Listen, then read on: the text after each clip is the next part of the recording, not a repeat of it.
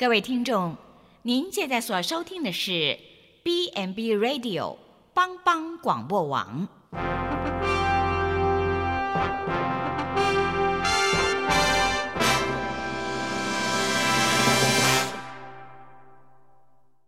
即将为您播出的是由李希昌主持的《由我照你》。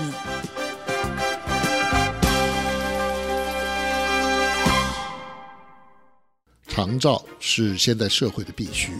是政府施政的标杆，更是人性尊严的维护。但是社会观念如果偏差，政府方针发生失误，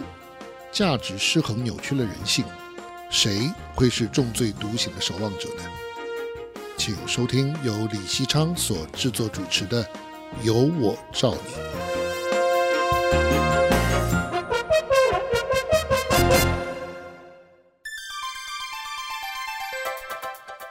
托育长照钱在哪里？最近政府提出全面扩大托育补助政策，强调未婚没孩子照样会照顾好台湾英娜。办法是从零到六岁，国家跟你一起养。从现行每年投资孩子六万五千元，四年后要提高到十万元。但问题是，配合提高照顾师生比后增加的托育费用，要谁来买单？瞬间暴增的托育人力又要从何而来？此外，最近政府更把长照二点零升级经费推到六百亿，而过去长照二点零因财源不稳、涵盖不足，连卫福部自己都啊、对于呃长照机构的补助案都有些断锤的疑虑。那这不令不禁令人忧心，托育长照钱在哪里？会不会只是一时选举的支票？行政财源全跟不上呢？今天我们要跟大家来谈谈托育长照钱在哪里这个议题。欢迎大家收听帮帮广播网有我照你的节目。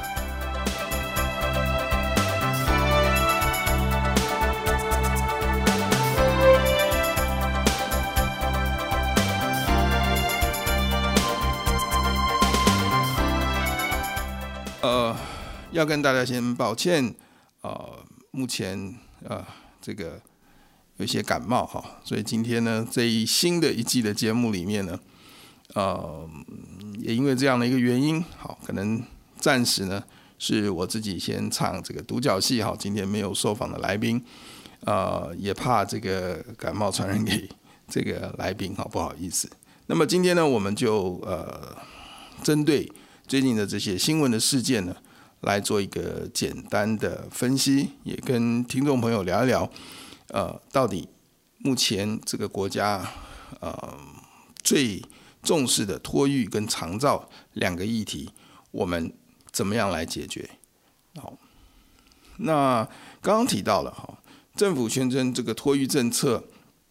从六万五千要慢慢的成长到十万哈，那。大家第一个问题一定是增加了这些花费，到底是需要多少钱？又是花在哪些项目上呢？是一时的一个呃口号，呃，还是真的已经有一些的呃准备清楚、想好策略的做法呢？呃，根据这个最近的这个新闻的报道哈，大概我们可以。分成五个大的这个变化，呃，简单先跟啊听众们朋友们做一个简单的整理啊。首先是育儿津贴，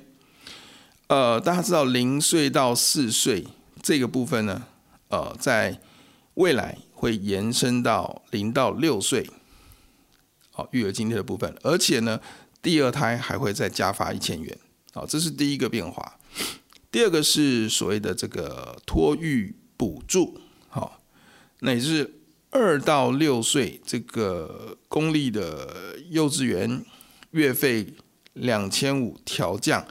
一千元，第二胎的时候呢还可以加发一千元，啊，这个是在呃托育补助的部分。第三个所谓的托育准公共化这个部分呢，由准公共保姆、托婴中心。呃，这个补助呢，每个月是六千元，要增加一千元。第二胎呢，再增加一千元。准公共幼儿园每人月费调降一千元，第二胎再调降一千元。啊，这个是第三个部分。第四个是在啊品质相关的配套，也就是说，零到二岁的托育中心照顾人力比呢，它要由现行的一比五调整为一比四。那么，幼儿园教师跟教保员的费用呢，也要朝齐一化的这样的一种方式来推动。教保员每月会增加两千一百元，教师呢增加一千元。好，这是第四个部分。第五个部分，整体呢，我们可以呃大约的概算，呃，这个预算会从六百亿预计要调超过一千亿。好，这个就是大概最近政府在。呃，托育的这个政策上，呃，所公布的呃一个政策，或者他要执行的这个细项的方式，其实在这段期间，因为选举的关系，相信大家也都听到了不少呃政治人物对于这一个议题所提出的政策哈。呃，首先有某位政治人物提出零到六岁国家养政策，接下来呃其他的这个呃政党不同的这个政治团体提出了国家帮忙养、国家一起养，好，这些政见呢陆续出笼。不过主打这个加码育儿津贴哈，其实对于民间的专业的团体呢，呃来来讲，大家的。评价似乎就不这么的乐观。好，有专家指出，现金的补贴是杯水车薪，加上呢这个准公共化政策的实施呢，其实也才在这个最近的这段时间上路，所以呢，呃，整体上来讲，它的呃这个政策的实施呢，还是有一些未尽。这个完全之处，那么专家的意见觉得这个对少子化的帮助是有限的。呃，大家其实比较期待政府做的是一个真正的公共托育的环境，管控托育的品质。好，我再说一次，大家真正希望的是做到一个真正的公共托育环境跟管控托育的品质。否则的话，呃，喊到这些的加码，这些的现金补贴，到时候都会变成是很可能就是一个选举支票。那我想这个是啊、我们民间呃专业的团体所不乐见的。好，大家真的希望在呃整体的这个托育的政策相关的配套上面，会有一个长远发展的一个规划。那么，选举之的这个期间所呃喊出的这些议题呢，呃，令民众担心的是，它会不会只是一个呃短暂的这个口号哈？因为哦、从最近新闻当中，我们也知道，中央喊出的政策，最后是不是地方买单？哦，地方政府也有相当的这个质疑。哦，比方说，呃，新北市政府社会局就提出了，他们大概计算了一下，新北市，呃，在托育这个部分就要花费到一百零五亿。那么，如果一百零五亿需要地方政府买单一成五的话，他们就要付将近十六亿，而这不是新北市政府所预期的，他也觉得负担不起。新北市会希望他可以呃有完全由中央的买单，那么永续支应这样的一个金额，否则的话他会认为这个真的是这个中央开支票，地方要完全买单，这个不是地方政府所可以承受得起的。所以我想在这个部分，中央跟地方在呃托育的政策上显然还没有达成共识。那么，如果就这样子呃仓促的上路，说我们要用这样的方式来执行，其实不止地方政府，民间相信也有相当多的疑虑，在不同的呃县市的财政状况，还有这个我们所谓的这种地方城乡的差距上来讲，都会衍生出相当多的这个议题，执行上的困难。好，我想呃表面上这当然是一个对民众来讲，乍听之下是一个。好的这个讯息，但仔细的这个深究之下呢，这些花下去的钱是不是真的呃有那个效率，有那个意义，恐怕又是呃值得另外思考的一个问题。呃，普遍的一个担心，我想是这样哈，就是有了津贴跟补助，并不代表。有放心可以托育的地方。我刚刚提到城乡的差距，提到这个地方政府呃可能呃这个相对应的政策的不同。呃，给补助或许很重要，但是不是更重要的应该是放在强化优质托育的服务，这个才符合家长的期待。呃，比方。国民基本的这个义务教育，过去我们呃都有这样的一个成长的背景。那么，当国家将这个义务教育呃开始做这个很好的这个呃广泛普遍的这个实施的时候呢，实际上大家是信任的，好，家长是很信任，把子女放到这个国家的这个义务教育里面。那么。我们在未来的托育政策，是不是政府可以同样的打造一个呃让民众可以信赖的公共托育的这样的一个制度呢？大家把孩子放在这边都会非常的放心安心，才能够真正的呃促进促使哈所谓的照顾不离职，或者是让这个父母可以实现二度就业。其实主主要如果用所谓的这个金钱补贴哈，呃，很担心的，到时候是口惠不实哦。那么家长呢，其实还是那句话，最需要是优质的托育环境，这个是大家都期待能够实现的哈。相关的这个专业的托育团体负责人啊。在面对媒体的时候表示，哈，现金发放对提高生育率其实效果不大，重点是在建制有效的托育政策。因为呢，养育一个孩子，呃，实实质上来讲，如果真的要认真计算，可能从一万到两千万 都有可能。那么目前现行的这种呃补助政策呢，即便是呃，零满六年，其实也只有三十六万。认真的说起来，这对一个子女的这个成长的教育基金来讲，还是杯水车薪。所以重点真的是，呃，国家有没有一个决心，在这个托育补助跟这个公共托育的质量的这个提升上面呢，是同步的进行。好。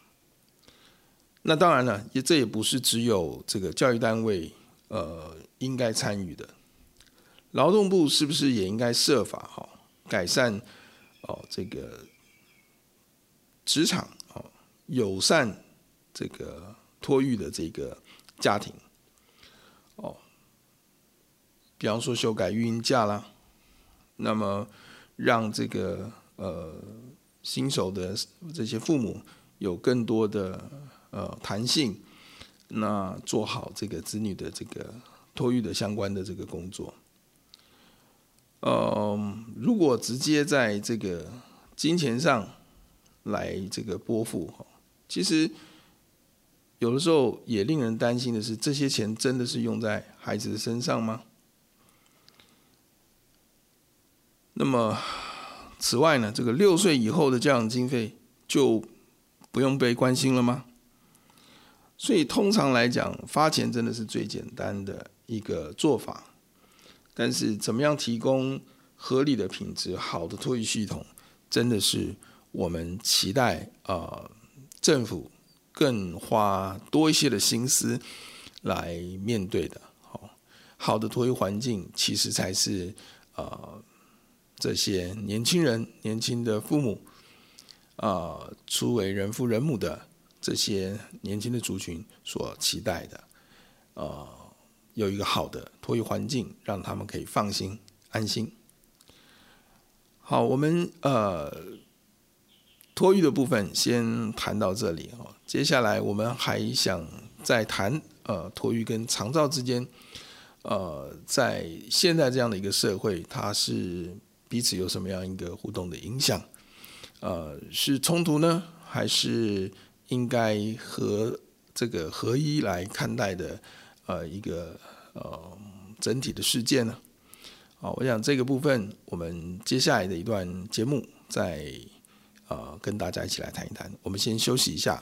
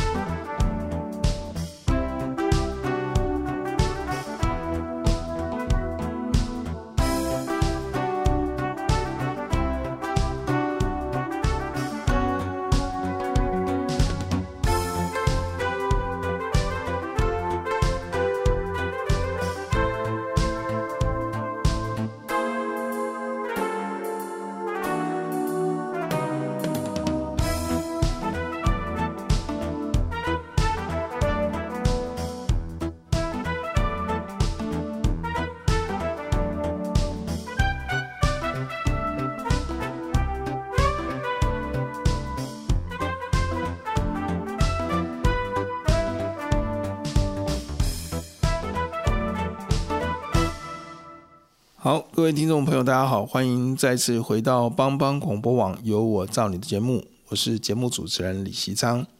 呃，新一季的节目，呃，开始由我这个先独挑大梁哈。呃，今天有一点感冒，所以不好意思，也比较不好意思安排这个来宾来到节目当中，那就由我跟大家来呃谈一谈目前。在这个选举期间，呃，最夯的这个托育、长照相关的这些政见还有议题，好。上段节目我们刚刚提到，哈，这个托育需要补助，但是呢，长照也需要花钱，两者呢，同样都面临了人力荒，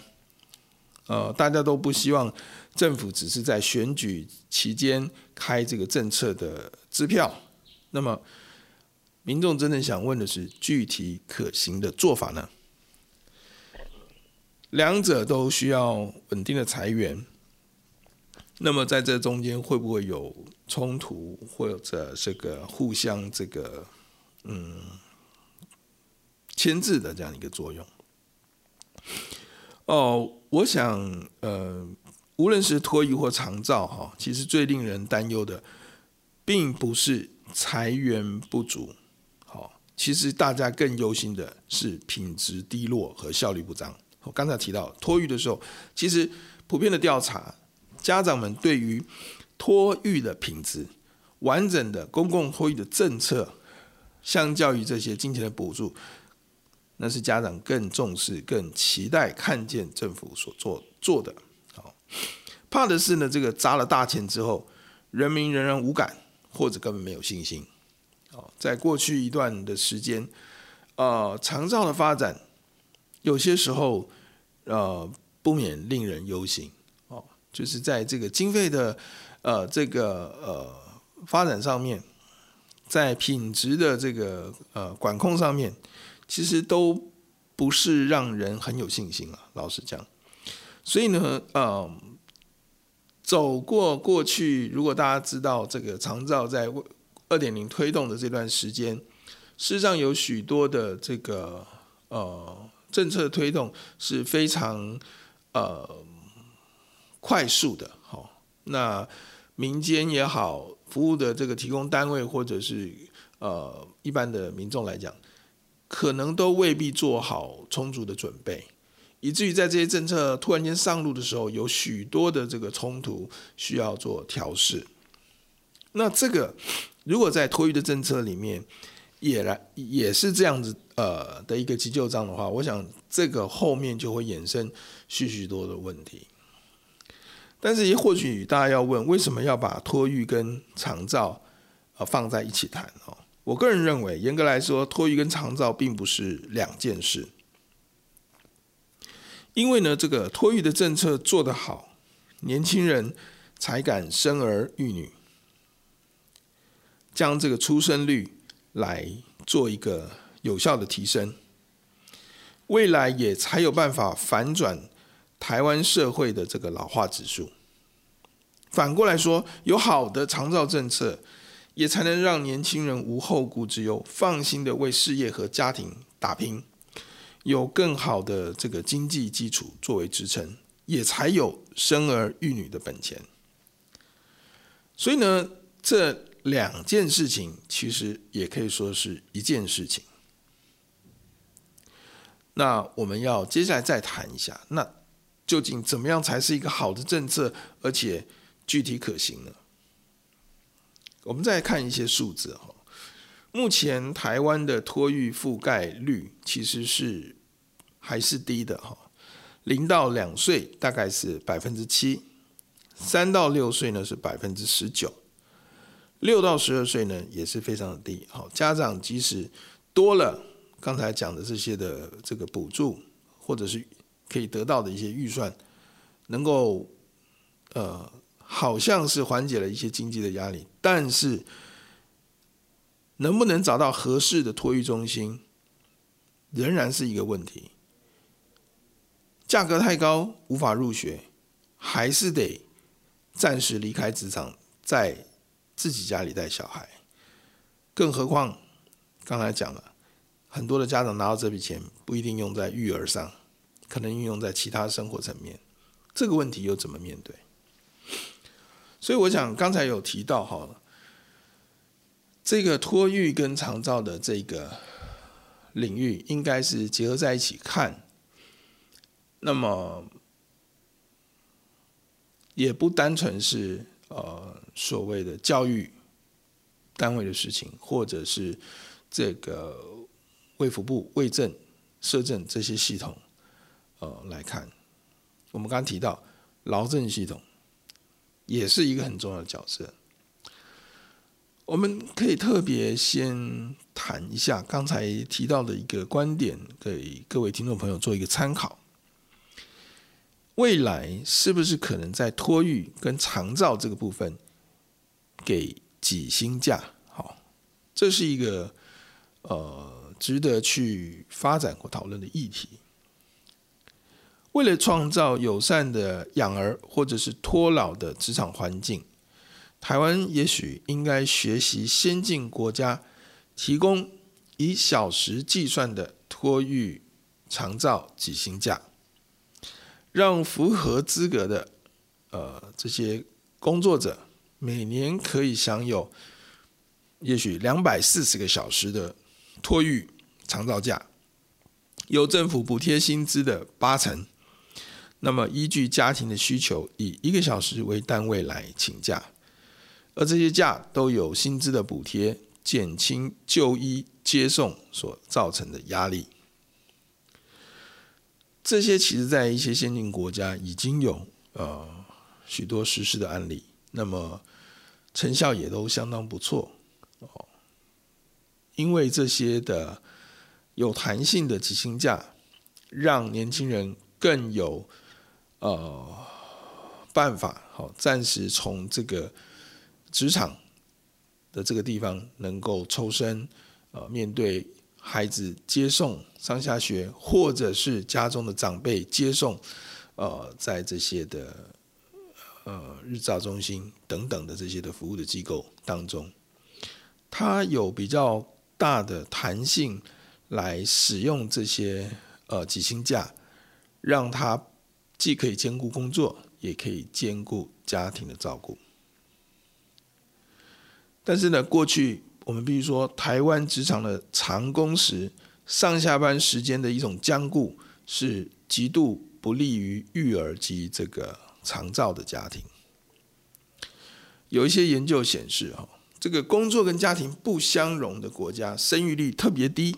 台湾就是典型的例子。所以我们刚刚提到，哈，是不是可以以小时计算有薪的育儿长照假？那么，在先进国家，我们刚刚也提到了，法国、德国、瑞典、挪威、荷兰，事实上都已经实施。那么这些国家实施的经验呢，许多是成功帮助的这些育儿的父母保持工作跟家庭的平衡。这可说是呃，这个育婴假留职停薪津贴的升级版，好。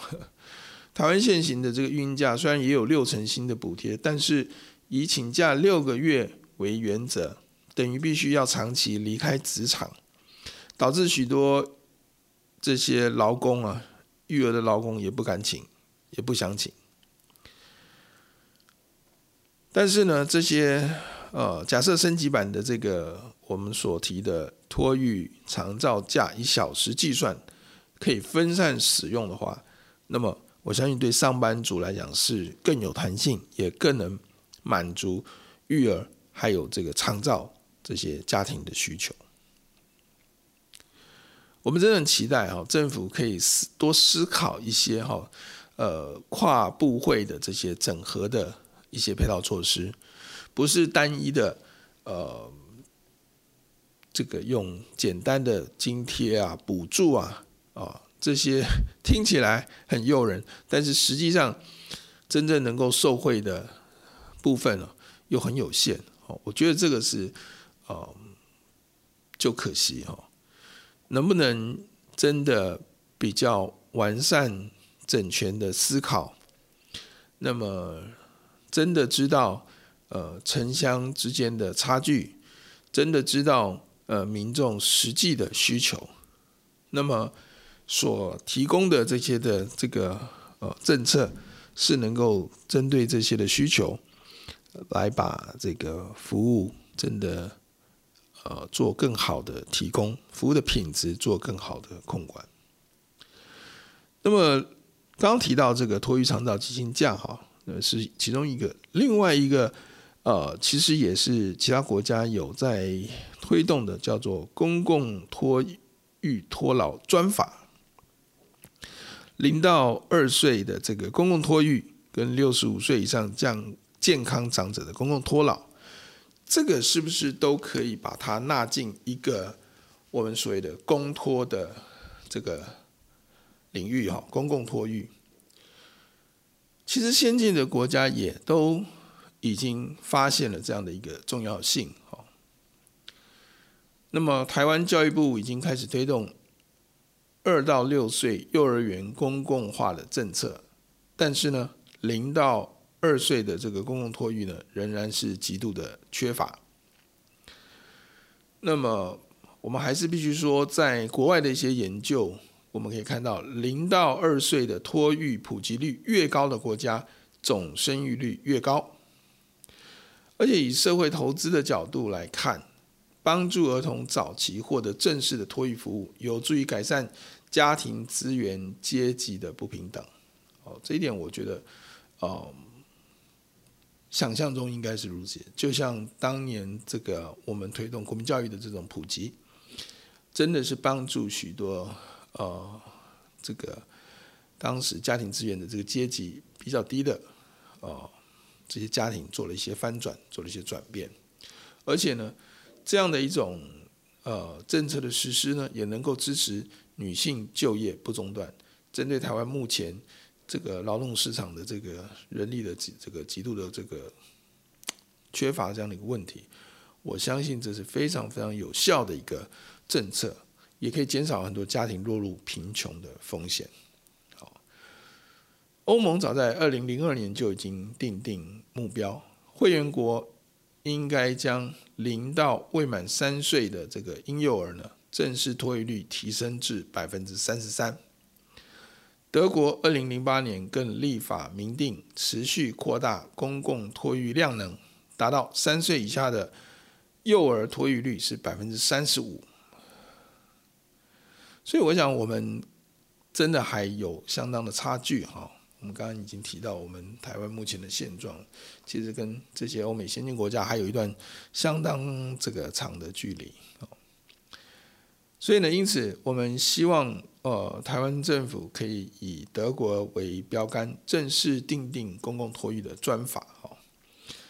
由政府编列，呃，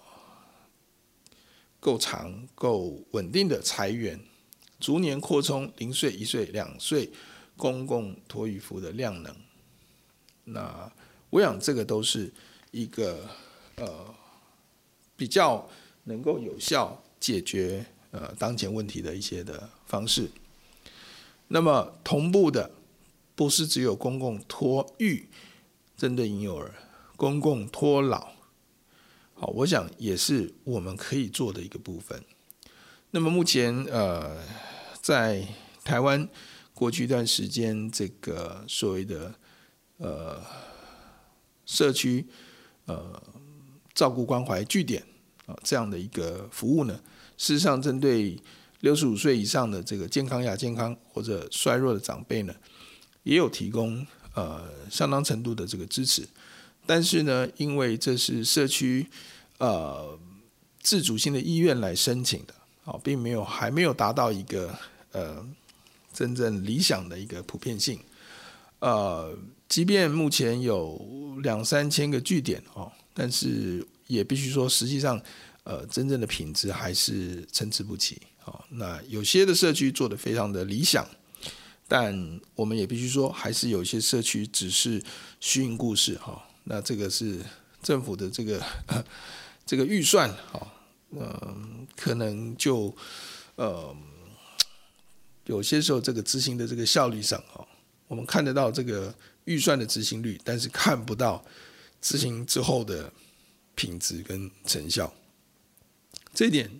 哦，我是觉得是台湾还可以再进步的地方。如果我们在公共的托育、公共的托老这个部分都能够，呃，不只是呃金金钱的这个补贴概念进入，呃，同时它的整个的政策、它的整个的这个服务的品质都能够有效的这个控管的时候呢，我相信这才是台湾的民众之福。那么很高兴，呃，听众朋友跟我们今天一起来呃了解托育长照，哈，钱从哪里来？其实其实最后来讲，钱不是重点了哈。公寓呃这个托育长照，呃，重点在品质。好，我们希望政府可以多多有一些这个相关的配套整全的思考，让这两个。方向的这个呃民众的需求呢，都能得到呃完整的解决配套的这个这个方式。好，希望我们的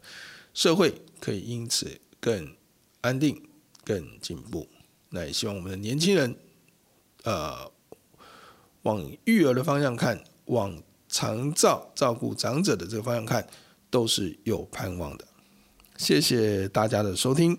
我们今天节目进行到这边，欢迎大家下次继续收看我们收听我们的节目。我是节目主持人李希章，欢迎大家收听帮帮广播网有我找你的节目，谢谢。